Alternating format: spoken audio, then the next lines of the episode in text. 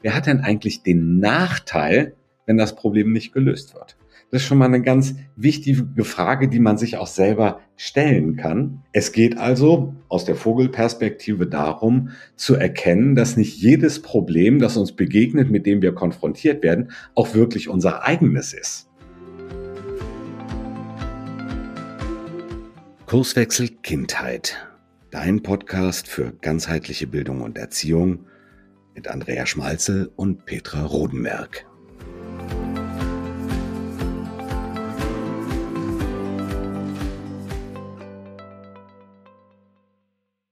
Ja, hallo und herzlich willkommen zu einer neuen Folge Kurswechsel Kindheit.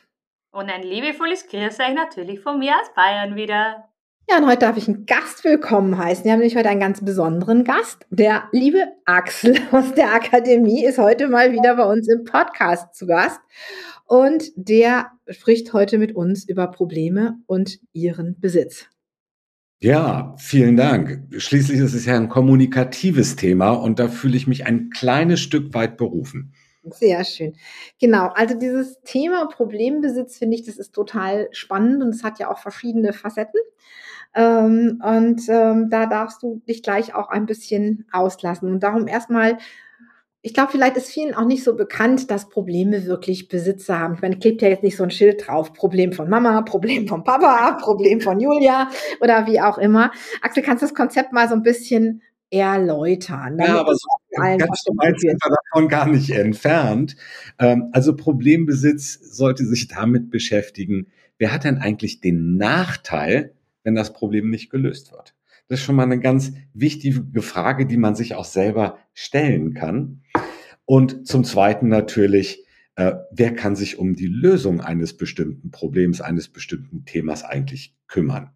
Es geht also aus der Vogelperspektive darum, zu erkennen, dass nicht jedes Problem, das uns begegnet, mit dem wir konfrontiert werden, auch wirklich unser eigenes ist. So, das ist jetzt die harmlose Variante. Aber häufig gehen wir ja noch viel weiter. Häufig werden wir ja gar nicht mit einem Thema oder mit einem Problem konfrontiert, sondern wir machen eins. Und damit sind wir auch Weltmeister. Ich besitze auf einmal ein Problem, das ich selber mache. Das hört sich jetzt sehr abstrakt an, aber ich gebe mal ein ganz konkretes Beispiel, was, äh, was ich sowohl im Klassenzimmer erlebe, als auch was ich noch viel mehr in Familien erlebe. Da wird ein Problem gemacht, was eigentlich gar nicht meins ist. Das ist zum Beispiel die dreckige Wäsche im Teenagerzimmer. Habe ich ein Problem damit? Na, vielleicht stört mich das, wenn es dreckig ist im Teenagerzimmer. Aha. Es stört dich? Aber welches Problem erwächst daraus? Wer hat eigentlich das Problem, wenn das Thema nicht gelöst wird? Also gerade so als Helikoptereltern, als vorausschauende Eltern oder Lehrer erzeugen wir häufig Probleme, die eigentlich gar nicht unsere wären. Oh ja. Wer trägt denn die Konsequenz, wenn das Thema nicht gelöst wird? Ja? Und so eine Frage stellen wir uns häufig gar nicht, bevor wir ein Thema ansprechen. Da habe ich was ganz Cooles neulich gelesen bei Brené Brown, die gesagt hat, oft ist es so, dass wir nicht mehr die Kinder aufs Leben vorbereiten, sondern das Leben auf unsere Kinder, indem wir ihnen alles aus dem Weg räumen. Ja, sehr schön. Das ist das Thema Rasenmähereltern, gell? Das hat, so hat sie es betitelt, ja. ja genau. eine Initiative in Höhe eines Grasheims wird gleich beschnitten, damit der Weg möglichst eben ist. Genau. Aber ich finde es so cool, weil genau dieses Thema hatten tatsächlich mein Sohn und ich letzte Woche. Da ist um, einen Tanz, um die Tanzpartnerin für den Tanzkurs gegangen. Und ich immer so, oh, hast du jetzt schon eine Tanzpartnerin? Nein. Ja, hast du jetzt schon eine Tanzpartnerin gefragt? Nein. Ja, komm, mach halt jetzt endlich. Ja, Mama, lass mich doch jetzt endlich mal in Ruder mit. Und dann heißt er, ja, okay, aber, aber mich stört es jetzt, dass du keine hast. Und zum Schluss das, hast du dann keinen. Und dann sagt er, ja, und was stört's jetzt dich? Das ist doch dann mein Problem. Und ich so, Oha. Oh mein Gott, da habe ich einen Spiegel vorgehalten gekriegt. Da hat dein Junior dir aber eine Lektion verpasst. Aber in, hallo. Im Punkto Problembesitz. Oh, aber sowas von, ja, tatsächlich. Ja, und du wolltest ihm so schön den Weg bereiten. Ja, klar, aber es war wirklich tatsächlich mein Problem. Ne, weil ich habe mir halt schon gesehen, so er steht da alleine, so im Tanzkurs und hat gar keinen und naja, aber wie gesagt, das muss mich ich echt mal dran arbeiten, dass ich wirklich ja, guck, äh, dass ich mich mal mit meinem Problem zurechtfinde. Aber ja, da gibt es in dem nächsten Button Andrea-Problem. Yes. ja, aber Axel, dann können wir mal weiter, denn wie können wir denn im Alltag erkennen, wem ein Problem gehört? Kannst du da mal ein paar Insider-Informationen geben? Ja, also häufig werden wir ja ganz direkt ähm, mit Problemen konfrontiert. Ähm, und das sagen sowohl Kinder als auch Erwachsene im, im Berufsleben. Ähm, du, ich habe ein Problem. Oder du, wir haben ein Problem. Ja, damit wird uns gleich das, das Problem mit dem, ähm, mit dem Wörtchen wir wird uns gleich das Problem umgestülpt. Im besten Fall kommen danach Forderungen. Warum im besten Fall? Weil sich jemand schon Gedanken hat, gemacht hat und genau weiß, was er will. Im schlechtesten Fall tut er gar nichts und wartet einfach, bis wir darauf eingehen und uns des Problems annehmen. Aber letztendlich, ich gehe jetzt nochmal in die Vogelperspektive, geht es darum, eine Situation objektiv zu betrachten und letztendlich zu entscheiden, ob wir wirklich Teil des Problems und oder Teil der Lösung sind. Das darf durchaus ein bisschen in Form von Selbstreflexion passieren, sich rausnehmen, zurückhalten, anstatt anderer Menschen Probleme zu lösen. Aber ich meine, wenn wir uns da zurückhalten, gerade sei es jetzt als Lehrer, als Coaches oder sonstiges, wir schaffen damit ja auch eine Kompetenz bei unseren Kindern, ne? beziehungsweise beschneiden eine Kompetenz, wenn wir es nicht tun. Ja, genau. Das ist absolut korrekt. Ähm, wir nehmen nämlich den Kindern äh, ein Stück weit Fähigkeit weg, ihre Probleme selbst zu lösen, anstatt genau das Gegenteil zu tun, nämlich ihre Problemlösekompetenz zu stärken. Von daher einfach mal ein paar ja, einfache Beispiele aus einem aus dem Alltag, aus meinem Alltag in dem Fall. Tochter kommt und sagt, Papa, ich habe ein Problem in Mathe. Kannst du mir helfen? Ich Held kann natürlich helfen, weil Mathe mein Spezialgebiet. So, ich sag her mit der Aufgabe. Das Kind beginnt schon zu strahlen, weil es genau weiß, in 15 Minuten ist das Thema erledigt. Ich rechne ihr die Aufgabe vor, erkläre in aller Ruhe, wie man an das Problem ranzugehen hat. Ich freue mich riesig, dass die Lösung stimmt und ich freue mich, dass mein Kind geholfen ist, weil es die Hausaufgaben für morgen hat und vielleicht sogar die Matheaufgabe ein Stück weit verstanden hat. Was habe ich gemacht? Ich bin natürlich der Held in Augen meiner Tochter gewesen. Das ist schön, das freut mich. Und Eltern spielen gerne Feuerwehr, wenn Kinder mit Problemen kommen. Da fühlen sie sich wohl, weil sie den Weg bereiten für ihre Kinder. Und darin fühlen sich viele wohl, viele Lehrer, viele Eltern. Aber ist der falsche Weg. Und zwar krass der falsche Weg, weil ich habe die Problemlösekompetenz des Kindes abgetan. Nichts.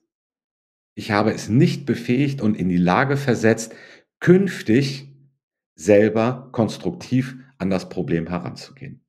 Von daher ein einfacher Ablauf, den ihr morgen, den jeder morgen in seinem Alltag selber anwenden kann. Das ist eine ganz einfache Folge, Abfolge von wenigen Fragen.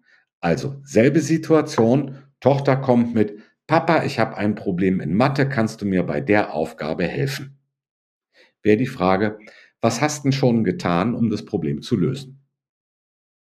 Und dann kommt vielleicht als Antwort, ja, ich habe mir das Kapitel in dem Mathebuch schon mal angesehen. Aber häufig ist genau das nicht der Fall gewesen, wo das Problem nämlich in jedem Mathebuch steht erst was Grundsätzliches drin, es wird etwas erklärt.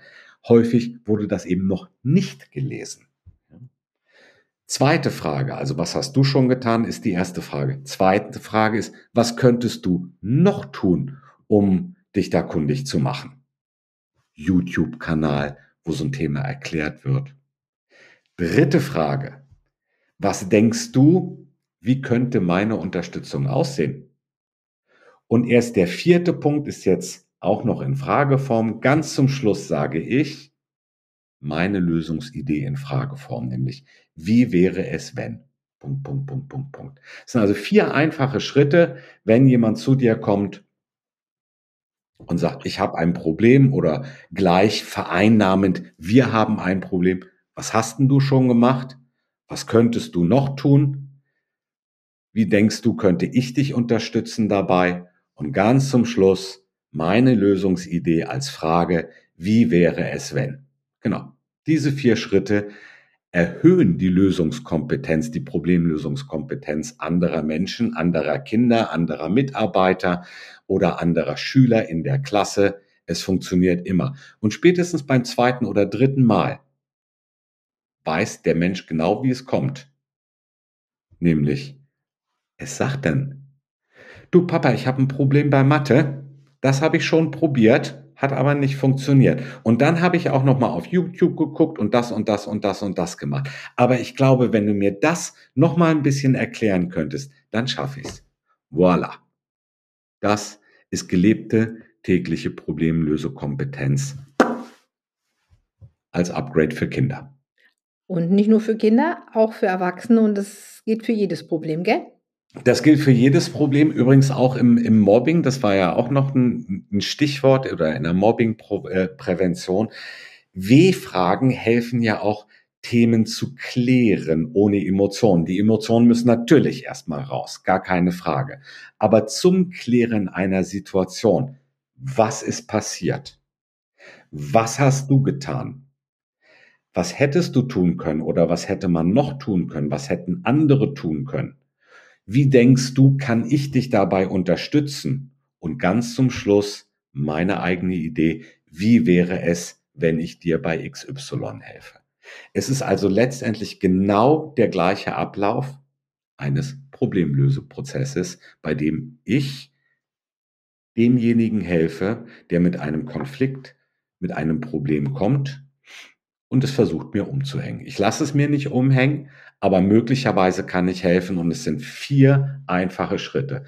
Letztendlich, was hast du getan? Was glaubst du, könntest du noch tun? Was glaubst du, wie könnte ich dich unterstützen? Und ganz zum Schluss, wenn ich die Situation kenne und erfasst habe mit W-Fragen, nicht emotional, sondern ich befinde mich im Erwachsenen. Ich ganz zum Schluss, wenn ich die Situation einschätzen kann und ich meine, ich kann einen sinnvollen Beitrag leisten, dann bringe ich meinen Vorschlag in Frageform, so dass er immer noch abgelehnt werden kann.